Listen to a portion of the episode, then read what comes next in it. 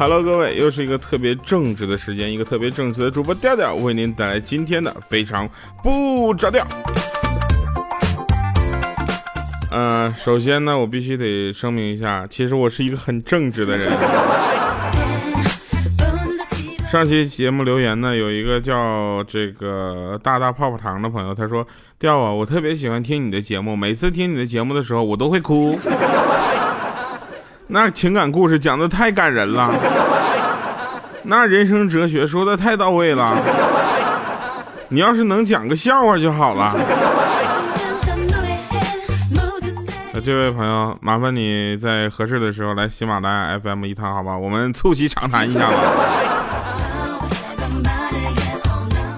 我再翻一下啊，有一位朋友的留言也是特别棒啊，他是在我们那个微信呃节目组微信号上给我发的消息，他说那个呃调啊调啊，你什么时候来北京做活动？朋友，在你听到这个节目的时候呢，我正在从北京回上海的路上，所以下次再去我们再见，好吧？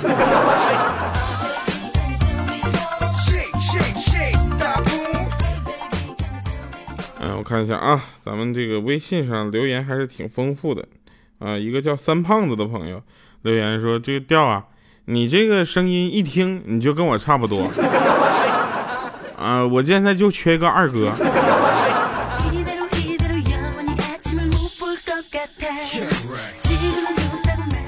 呃，送大家一副对联吧，对不对？现在大家都在准备这个，尤其是同学们啊，学生们，三月份开学了，又在备战考试，对不对？没办法，在这个体制内，对不对？现在社会是这个样子的，所以呢，送大家啊，上联是考了几分，什么工作能挣多少呢？下联是有对象没买房了吧？准备结婚吗？横批呵呵呵呵。我想问一下，这这这叫什么段子？呃，继续说一下好玩的事儿啊。这个听节目的同时，也可以在微信公众平台调调全拼加二八六幺三，以及我们的节目组微信号调调调全拼零五二三啊，跟我们一起分享你的快乐。你看一下今天几号了啊？这个今天十六号，呃，十九号，对不起，十九号。那也就是说呢，再过两天，我将踏上去日本看樱花的这个路程。我已经许诺给好多好多的朋友说，我去你那儿一定告诉你。但是我突然发现个问题，就是海上好像没有信号。啊，就是二十三号还有二十六号的节目能不能播，现在都会很难说。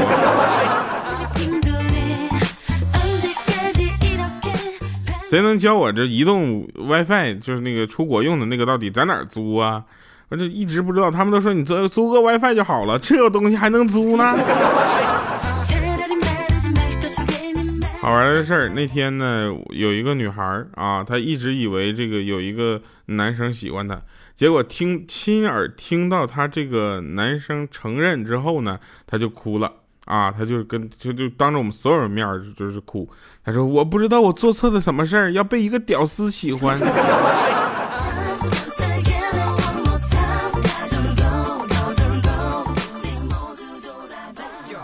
说啊，切尔登又去作死了。切尔登就是一个神奇的人物，像他这种人，一般在电视剧里不会超过两集的，活不过第二集结尾。那天他前女友去结婚啊，然后呢，他去参加这个婚礼，这件事情其实很尴尬。你想，如果他正常的情况下，他应该跟他这个女朋友已经步入婚姻殿堂了，是不是？然后我们就发现他去参加婚礼，还给人家捣乱。她老公一直在她面前就显摆，各种嘚瑟，各种显摆，各种挖苦。结果呢，欠登就来了一句说：“你睡的只是我女朋友，我睡的是你老婆呀。”后来被十六个人堵在厕所，然后给我们打电话，这家求助，让我们过去救他一下。结果我们听完这前因后果之后，我就我说你把电话给那十六个人，然后给他十六个人之后，我说你给我往死里打。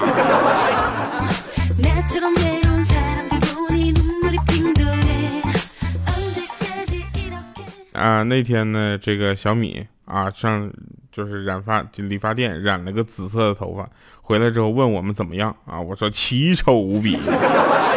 米姐生气了，半天都没搭理我。过来之后呢，我就我就跟她说，我说米姐，我说的是你的脸，并不是你的头发。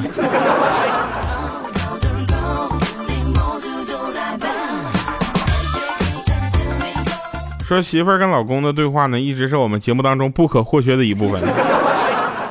啊，这个那天有一个媳妇就说说，如果有一天我跟范冰冰掉河里了，你先救谁呀？啊，她老公就说，当然是先救你了，她跟我有半毛钱关系吗？然后他媳妇说，如果他说你先救她的话，他就嫁给你呢？啊，她老公就说了，说那也不行，万一他骗我呢？他老婆看了他一眼，你真是太保本了。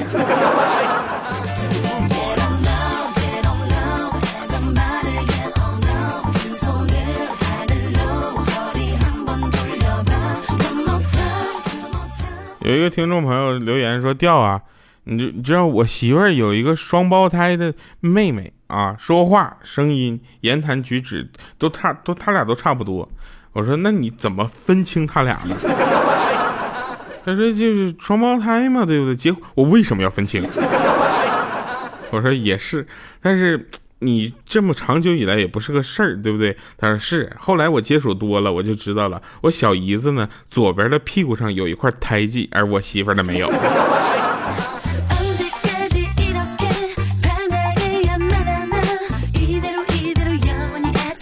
为了照顾他的人身安全呢，我们就在这里不说他叫小松鼠了 啊啊！前面还有一堆符号，然后他那个那个他老婆呀，你留留心点吧啊。有看到一句话说，这个孕妇防射服啊，就跟清兵上身上的那个“勇”字儿差不多，主要起个提示作用。我在这里我还是要说，并不是，因为我前两天给我朋友发微信，然后他一直没有回，我就生气了，我一个电话就打过去了，打他们办公室座机电话，我就说你怎么不不回消息呢？快点，找找你有事儿。啊，他跟我的理由就是，他说啊，我不知道啊，我旁边的同事她怀孕了，穿的那个防辐射的那个衣服，结果手机到他那就是没有信号。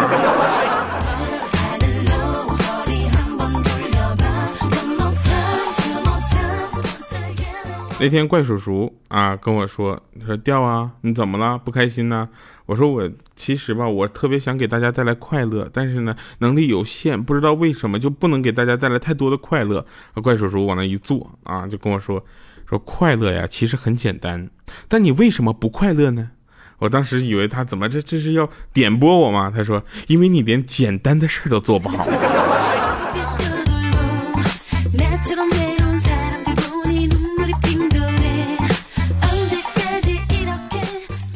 然后我说怪叔叔，我需要段子啊，我需要几个新的素材。结果他给我甩了三个笑话，好吧，朋友们，从现在开始我连续讲三个笑话，全都是怪叔叔甩过来的。如果你们觉得这个笑话简直是无聊透了，这个世界上你看到最可最无聊的笑话，我跟你讲，千万不要质疑我的水平，好吗？是他甩过来的，他又是我领导，我能不读吗？首先第一个啊，怪叔叔提供的笑话。他说两口子一起看手机，老公看上一款两千来块钱的，结果老婆觉得太贵不划算啊，就不打算买。结果店里那个销售小妹儿呢就说说两千块钱又不贵，你要听老婆的吗？结果她老公神回复，他说听你的，晚上你又跟我回去啊。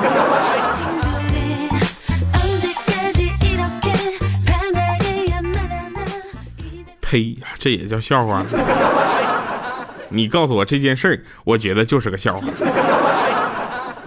说森第二个更无聊了。第二个说，森林中有一头瞎瞎眼的黑熊追着一只小白兔在那跑。这时候上帝出现了，我的天，你你敢信上帝出现了？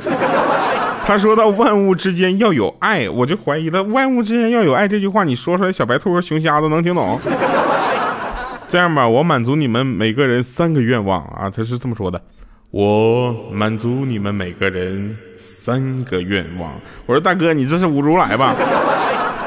结果那熊就说说让我眼睛变好啊！上帝一挥手，他眼睛变好了。小白兔说给我一根胡萝卜啊！上帝一挥手，给他变了一根胡萝卜。熊又说让我变成最帅的熊。上帝啪一下就把他变成最帅的熊。小白兔说给我一辆自行车。上帝就给他一辆自行车。这时候熊特别激动，就说让除了我以外的其他熊全都变成母熊。上帝一挥手，这时候呢，小白兔骑上自行车，啃着胡萝卜，边骑边喊把这只熊变成同性恋。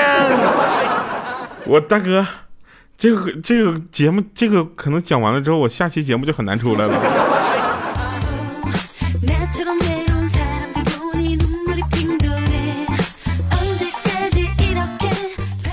这是我讲的最累的一个段子。嗯，那第三个段子更狠了，终于说到人事了啊！说那个上班无聊，一个同事说我现在就缺钱，然后怪叔叔就说了，说我就缺个女人。下面呢有一个老师傅就说你们呢太年轻了，我呢就缺一个有钱的女人。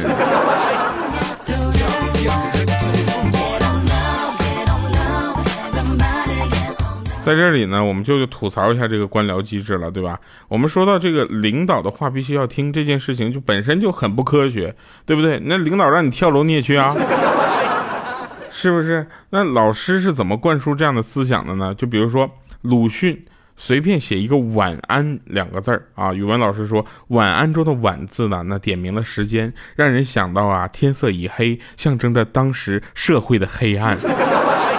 而在这社黑暗的天空下呢，人们却感到安，侧面反映了人民的麻木。而末句的这个叹号，体现了鲁迅对人民麻木的哀其不幸，怒其不争。我跟你说，鲁迅要是活着的话，肯定会拍桌子说：“我天，我才不是这个意思呢！”我跟你说。你看啊，这个呃，从语文老师的眼里，那伟人写了个晚安啊，那他就是一个非常富裕，能写三行的解释。我呢，写一个晚安两个字儿，老师说你是不是偷懒？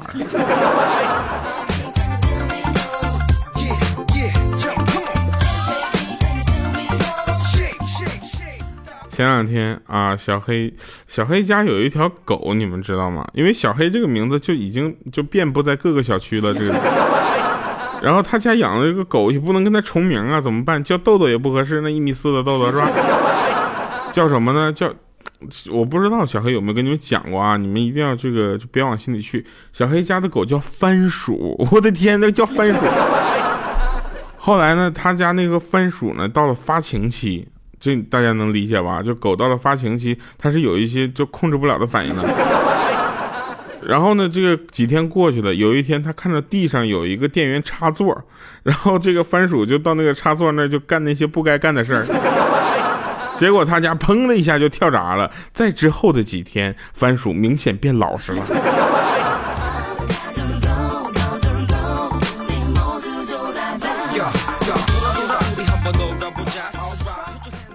昨天悲催了。啊，我呢去，我们去就是坐车到那个活动场地嘛，结果呢是要跨城，要坐动车，结果一个工作人员就在那块招呼说，带小孩的和老年的旅客请往前走，一会儿给您优先检票哈。这时候呢，我就嘴贱了一句，我就喊了一句，我说怎怎就怎怎么着，那个长得帅的优先吗？结果他看了我一眼，那您最后进吧。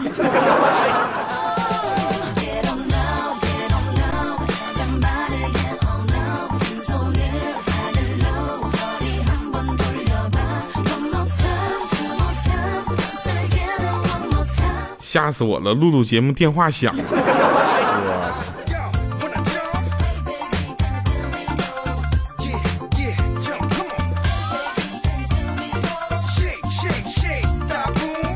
看了一下送外卖的。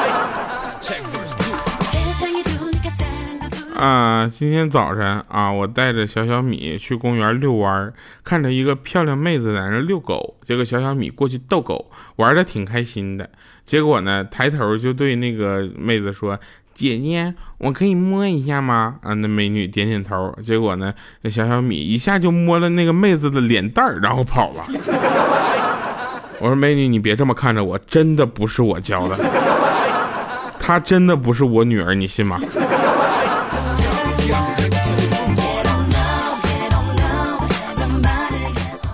话说前两天有一个特别出名的新闻，说，哎，有一个人的对白啊，叫我叫李世石，我是一名来自韩国的骑手思密达。三月九号早晨出门前，我在网络上各大投注点用尽家财下了巨额赌注，买我自己对战这个阿尔法狗的那个 那个人机对战啊，我买自己输。我想这就是人类比人工智能更强的地方吧。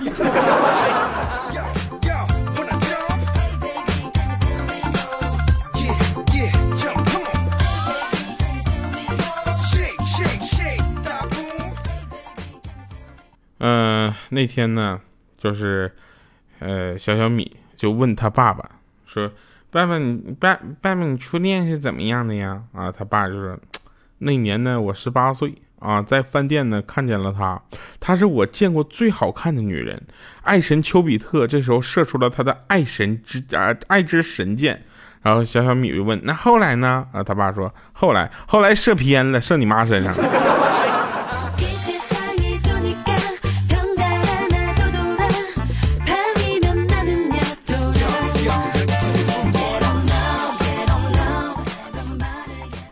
真事儿，你们问米姐去，这事儿还能有的谈。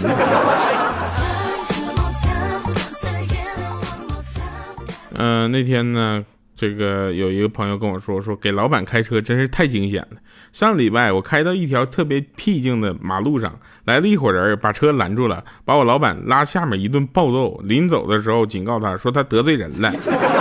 今天开着开着又来一伙人，又把我们堵前面了。老板一看就跟我商量说咱俩换个座呗，我给你十万块钱。结果我咬咬牙就同意了。结果这伙人又把老板拉下车，不一会儿传来老板鬼哭狼嚎的声音。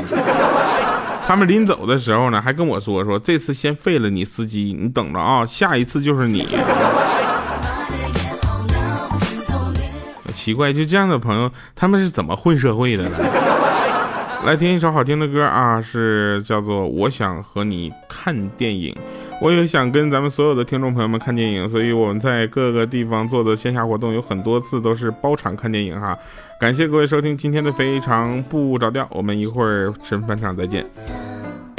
我们那么渺小，小到在地图上找不着，却在某个时刻，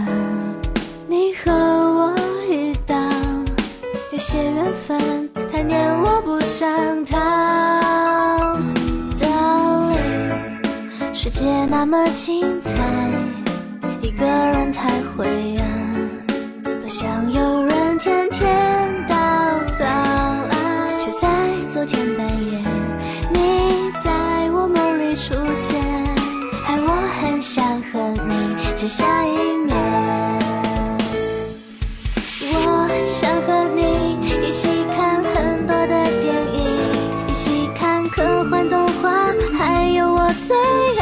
小清新，你会不会约我看吓人的电影，然后不怀好意的抱我在怀里？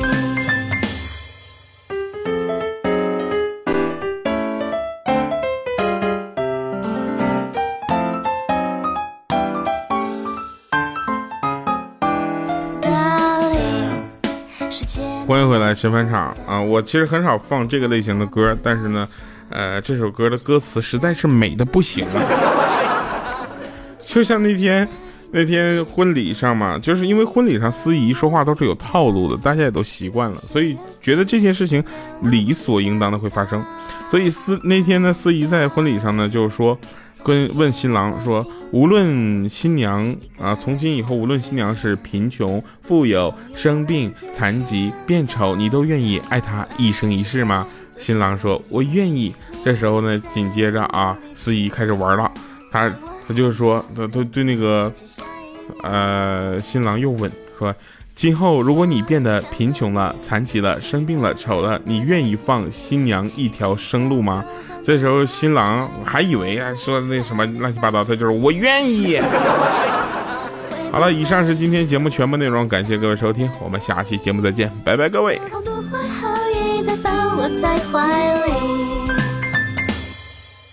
我想和你一起看很多的电影，一起看科幻动画，还有我最爱的小星星。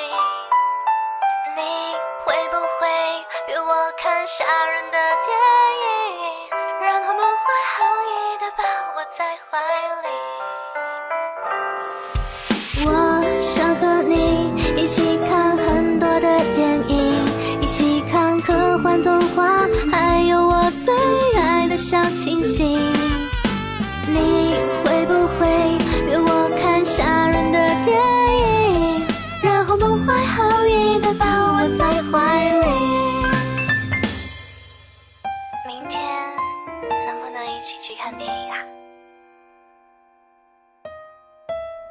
能。